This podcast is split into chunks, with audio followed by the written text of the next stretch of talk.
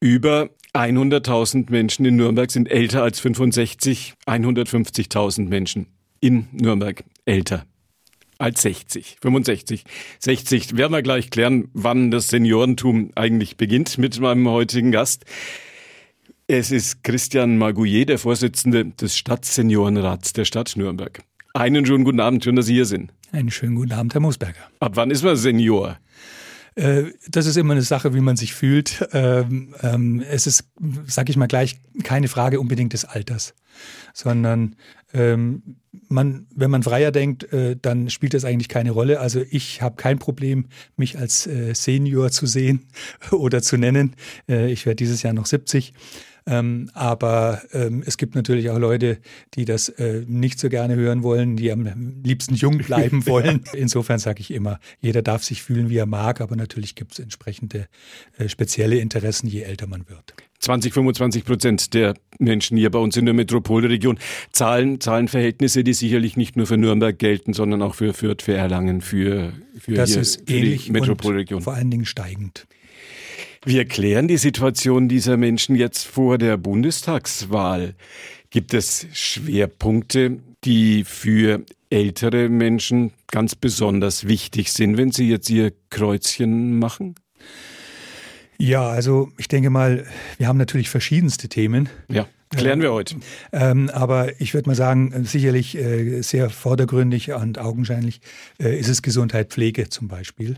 Und äh, das gilt natürlich nicht nur für die Senioren, die selbst Betroffene sind in so einem Bereich, äh, sondern es geht natürlich auch für die Angehörigen, also die pflegenden Angehörigen. Wenn man über Pflege redet, führt an einem Wort immer kein Weg dran vorbei. Pflegekräfte Mangel. So ist es, ja. Großes Thema. Kleines Thema im Wahlkampf. Das ist richtig. Äh, das ist eben etwas, was uns sehr, sehr stark stört, weil wenn man eben sich umschaut, und ich habe das im persönlichen Umfeld auch gerade in der letzten Zeit immer wieder gesehen, oder noch stärker natürlich, wo Corona äh, hier Einfluss genommen hat, ähm, die älteren Leute werden einfach nicht äh, genügend berücksichtigt. Wenn man sich mal überlegt, äh, in unserem ja, größten kommunalen äh, Klinikum Europas ähm, haben wir rund 70 Prozent Leute über 60 Jahre, die Patienten sind. Äh, auch sowas weiß eigentlich keiner. Und auf der anderen Seite äh, sind solche Kliniken durchaus noch nicht so voll auf dieses Alter eingestellt. Es braucht eine andere Betreuung. Oder denken Sie an die Notaufnahme. Ähm, da kommt man dann mit irgendeinem Unfall oder sowas dort rein und äh, jemand Älteres hat dann leicht Delir, kann sich gar nicht richtig äußern, kommt in die falsche Abteilung und solche Dinge. Und äh, das ist also schon mal von daher ein Thema, aber auch wenn man dann auf der Station ist und wie man in der Station behandelt wird, das gilt jetzt also für die Krankenhäuser, aber genauso natürlich für die Pflegeheime. Wir haben eigentlich schon jetzt von den Stellen, die es gibt, gibt zu wenig Pflegekräfte. Aber wir bräuchten eigentlich nach unserer Ansicht auch noch einen ganz anderen Pflegeschlüssel, eigentlich insgesamt noch mehr Pflegestellen, Kräfte natürlich damit auch. Und das ist ein Problem. Finden Sie bei den Parteien, finden Sie bei der Politik dafür ein offenes Ohr? Jetzt im Wahlkampf hat ja keiner so sehr den Mut, das ja gut, zu also thematisieren. Es ist im Wahlkampf nicht so sehr herausgekommen. Man muss natürlich schon sagen, dass der Herr Spahn ähm, in die Richtung äh, einiges unternommen hat äh, und insofern auch äh, entsprechend äh, dafür jetzt äh, gesorgt hat oder man hat es ja erkannt, äh, das Problem zumindest, dass man also hier mehr Pflegekräfte schult. Wir haben einfach zu wenig Nachwuchs.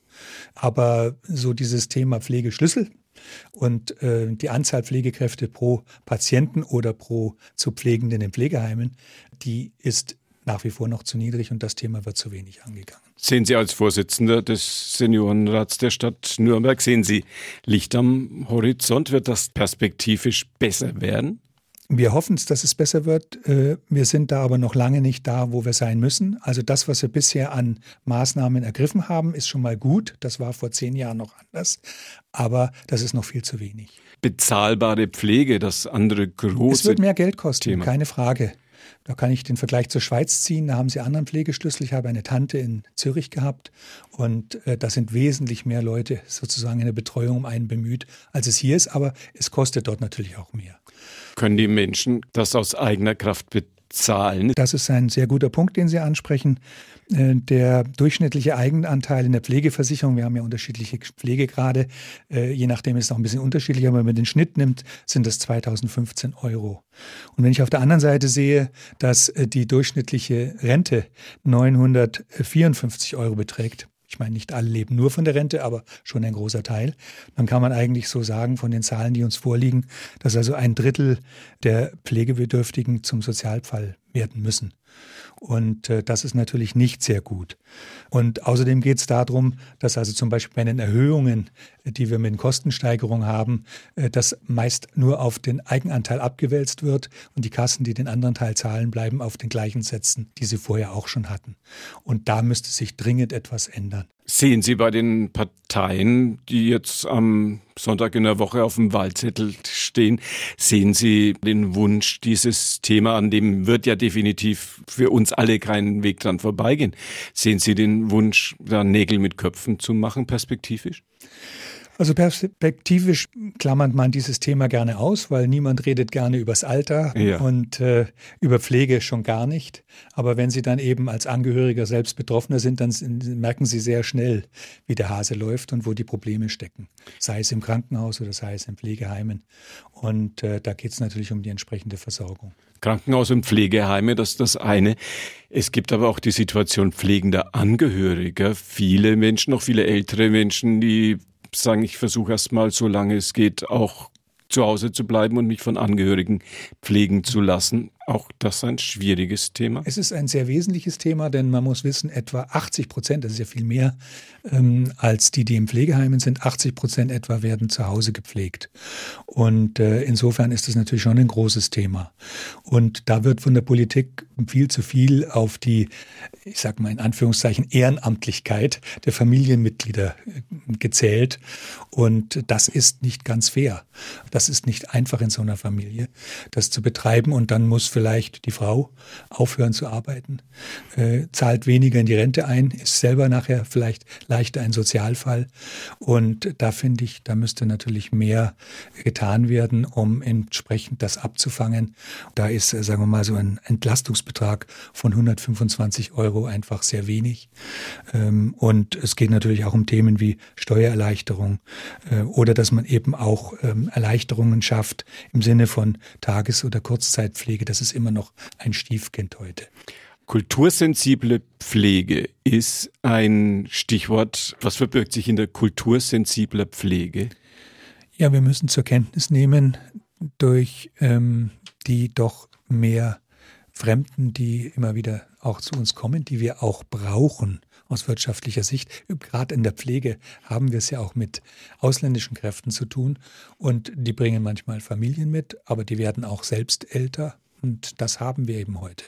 Und da ist es sehr oft der Fall, dass eben die kulturellen Vorstellungen andere sind und dass dementsprechend aber innerhalb der Einrichtungen zu wenig darauf Rücksicht genommen wird.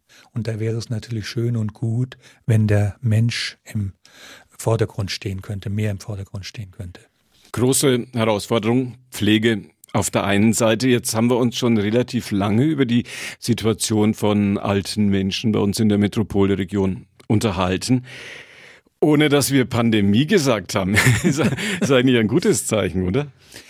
Ja, ähm, natürlich, äh, man hat das jetzt natürlich schon langsam ein bisschen, der ein oder andere sogar, würde ich sagen, satt, äh, dieses Thema weiter anzusprechen. Aber es ist nach wie vor ein Thema, was uns drückt und uns auch natürlich sehr stark gedrückt hat. Haben ältere Menschen mit digital tatsächlich ein Problem? Ja, also erstmal kann man sagen, rein von den Zahlen wissen wir ja äh, aus äh, der Studie, die äh, vom Seniorenamt 2019 gemacht worden ist, dass ähm, die über 80-Jährigen die Hauptbetroffenen, negativ Betroffenen sind, weil da eigentlich nur 13 Prozent sich äh, mit den modernen Medien auskennen und zurechtkommen. Und die übrigen mehr oder weniger eigentlich bis gar nicht. Wäre das möglich, dass man diesen Menschen das lernt? möglich. Es betrifft auch noch die Gruppe zwischen 70 und 80. Ja. Da sind es 50 Prozent, sodass man sagen könnte, alle Senioren, wenn man die mal über 60 nimmt, ähm, dass die Hälfte eigentlich damit nicht klarkommt. Und das haben wir im Stadtseniorenrat als Delegierte auch direkt gesehen, als es darum ging, ja, wenn wir uns so nicht treffen können, weil das Risiko uns zu groß erscheint, ähm, ja, können wir dann Videokonferenzen machen. Und das war erstmal ein Riesenproblem.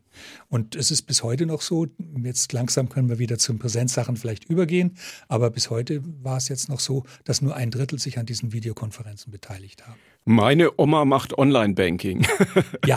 Lieben es ältere Menschen, die ein Leben lang, wenn sie eine Summe bei der Bank überweisen mussten, ja dann einen Schalter gegangen sind, da war ein richtiger Mensch und dann haben sie gesagt, hier ist meine Überweisung.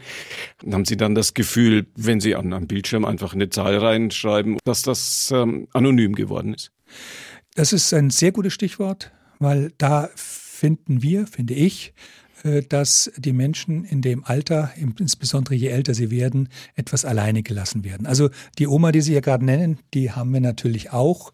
Diese Omis, die sind auch ganz toll und die sind sehr fortschrittlich, aber sie sind eine Minderheit. Und äh, insofern wäre es schon an der Zeit, hier etwas zu tun. Und dann nehme ich, äh, spreche ich gerade eben das Thema Banken und Sparkassen an. Die äh, Politik könnte in diese Richtung hinwirken. Ich finde es unfair, dass äh, man alten Menschen äh, allgemeine Geschäftsbedingungen, Änderungen zeigt. Ihr dürft jetzt für Überweisungen, die ihr manuell abgebt, wie ihr es gewohnt wart, dürft ihr jetzt viel zahlen. Und wenn ihr es online macht, nicht. Äh, nur man ist erstmal überfordert, das online zu machen. Oder man hat auch, wie wir bei vielen ja auch sehen, Ängste, Online-Banking zu machen, weil wenn man was falsch macht, ist es Geld weg, denkt man dann. Und insofern wäre es sehr wichtig, hier Schulungen Online-Banking, aber natürlich auch für andere Internetthemen. Aber ich nehme das jetzt mal als Beispiel heraus, im Online-Banking Schulen zu machen.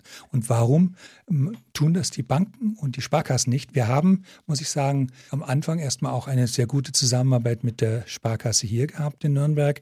Äh, wir hatten sehr fort fünf, glaube ich, waren es sehr fortschrittliche Zweigstellenleiter, die dann auch so ein Seminar oder Schulung gemacht haben, was auch sehr erfolgreich angenommen worden ist.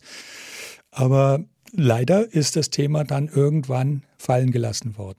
Also ich finde, es müsste hier noch viel mehr gemacht werden. Könnte der Seniorenrat der Stadt Nürnberg, könnten Sie, könnten die Mitglieder dieses Stadtseniorenrates, können Sie darauf drängen, dass die Kommune da ein Angebot macht?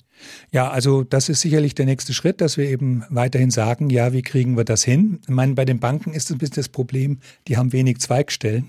Und ja, immer weniger. Und die Leute, die Leute dorthin zu bekommen dann und dann auch einen Seminarraum zur Verfügung. Auch bei den Sparkassen ist das Raumproblem manchmal eins. Das muss ich zugeben, weil man solche Räumlichkeiten um dann 20 Leute oder 10 Leute, man sollte eigentlich nicht so viele nehmen bei Seniorenschulungen, äh, um die dann entsprechend halt äh, dann weiterzubilden oder auszubilden das sind verschiedene Probleme, die dahinter stecken, aber hier müsste was getan werden. Problem erkannt, Problem vielleicht auf dem Weg gebannt zu werden. Ja, es gibt auch Initiativen wie die Bundesarbeitsgemeinschaft der Senioren Deutschlands, die BAXO, äh, die so eine Digitalaktion ähm, fahren, äh, auch in Zusammenarbeit mit dem Bundesministerium. Da greift man schon die Dinge auf, aber im, ähm, ich würde sagen zu wenig. Ältere Menschen sind ein wesentliches Element des Kulturlebens in den Großstädten. Viele Jugendliche, die ihr Vergnügen haben, die auf den Plätzen, auf den Straßen, in den Clubs unterwegs sind, die mhm. in der Gastronomie dafür sorgen, dass Leben in die Großstädte kommt, in den Opernhäusern, in den Theatern, sind die Menschen älter. Stimmt das? Ähm, ja, sie sind zum Teil älter. Es gibt natürlich auch viele junge Leute, aber sie sind zum Teil älter. Und ich kann einfach sagen, das weiß ich auch aus dieser großen Analyse, die man gemacht hat, die Befragung 2019, dass äh, 50 Prozent, mehr als 50 Prozent der über 60-jährigen Nutzer von Kultur sind. In, ist, gilt das für Nürnberg? Für Nürnberg. Das? das ist eine spezielle Nürnberger Aussage und ich glaube, sie ist bei den Parteien einfach noch nicht bekannt. Warum tun sich die Parteien in Nürnberg so schwer mit der, mit dem Angebot, mit dem Kulturangebot auch für, naja, für ältere Menschen? Sie tun sich schwer, denke ich, damit, weil vordergründig natürlich auch äh, die Stadträte eher aus den mittleren Altersgruppen kommen und dann natürlich die wirtschaftlichen Dinge und ähm, auch ähm, Sport äh, als Thema, äh, solche Dinge im Vordergrund sehen. Und es wird meines Erachtens aber auch für diese Altersgruppen äh, der Kulturwunsch unterschätzt. Die Kultur ist vielfältig, vielseitig. Logisch, keine Frage. Ich will nicht sagen, dass es also nur Oper oder Konzert sein muss, aber Äh, man kann auf jeden Fall sagen, dass äh, im äh, Bereich der Senioren wir überdurchschnittliche Kulturnutzer haben. Und dem schenkt man meines Erachtens viel zu wenig Gewicht bisher. Wenn jetzt das Opernhaus saniert werden wird, soll man es überhaupt sanieren oder soll man gleich was Neues bauen oder was wäre die Idee des Stadtseniorenrats, dass dann künftig, wo der Kulturtempel Nummer eins dieser Stadt mhm. dann künftig also wir, stehen sollte? Wir im Stadtseniorenrat, äh, denke ich, sehen das schon, dass äh, das Opernhaus ja auch Tradition hat. Es ist ja ein sehr altes Opernhaus und auf jeden Fall nicht abreißen. Nicht abreißen sollte man erhalten.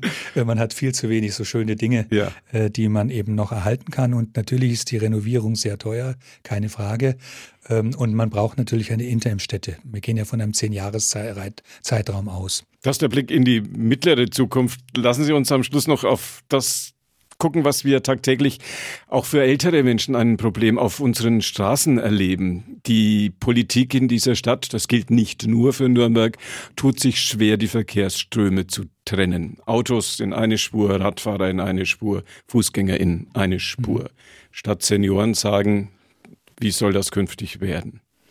Also ich bin erstmal sehr dankbar dafür, dass man dieses äh, Mobilitätskonzept jetzt neu aufgestellt hat und gebildet hat, indem man sagt, äh, wir dürfen nicht nur eine Verkehrs-, einen Verkehrsweg äh, alleine fördern und den anderen nicht oder die anderen weniger, sondern dass es natürlich ein Miteinander sein muss. Äh, und das finde ich sehr gut. Und da muss ich auch sagen, das hat auch mit uns zu tun gehabt. Ich habe mich sehr gefreut, dass also sogar in diesem Konzept drin steht, dass künftig der Stadtseniorenrat auch zu diesem Thema äh, mit einbezogen und befragt werden soll. Das vermisse ich beim Thema Kultur. Mhm. Wir sind noch nicht einmal bei, äh, der, bei dem Kulturausschuss mit dabei, obwohl wir eine wesentliche Gruppe sind. Ja, eben, eben, eben. ja, aber äh, wie gesagt, das finde ich sehr gut. Da läuft es eigentlich von der Richtung gut. Aber da noch die entsprechenden Lösungen zu entwickeln und zu finden, da sind wir erst am Anfang. Und äh, sicherlich müssen wir da auch äh, die Senioren sehr stark berücksichtigen. Es gilt zum Beispiel für dieses stark propagierte Fahrrad und äh, vielleicht auch E-Bikes. Und man muss eben einfach sehen, dass für die Senioren das nicht unbedingt die alleinige oder beste Lösung ist. Vielleicht ein bisschen zu Es gibt sicherlich sein, dass einige, das so schnell geht auf so einem E-Bike. Genau so ist es. es.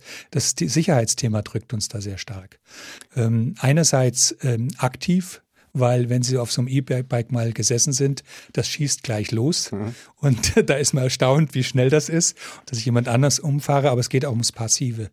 Äh, dass nämlich durch die E-Bikes, äh, die man ja gar nicht hört, nicht sieht mhm. und vielleicht auch nicht immer sehr äh, guter Umgang damit, im Stra sehr umsichtiger Umgang, würde ich das nennen, im Straßenverkehr dann unbedingt herrscht. Senioren besonders betroffen sind von Unfällen äh, durch solche E-Bikes auch. Also das sind Themen, mit denen man sich natürlich auseinandersetzen muss. Unabhängig davon sind wir natürlich auch für schöne und kreuzungsfreie Radwege. Letzte Frage an Christian Magouillet, den Vorsitzenden des Stadtseniorenrats der Stadt Nürnberg. Haben Sie, haben die Senioren dieser Stadt, für die Sie hier heute auch im Radio F-Studio ja mein Gast sind, haben Sie das Gefühl, dass Sie mit diesen Anliegen, die wir jetzt so heute Abend im Radio F-Studio ein bisschen skizziert haben oder die Sie für uns skizziert haben, dass Sie mit diesen Anliegen im Rathaus gehört werden? Also ich bin jetzt die dritte Wahlperiode dabei, also zehn Jahre. Ähm, wir haben ja vierjährige Perioden.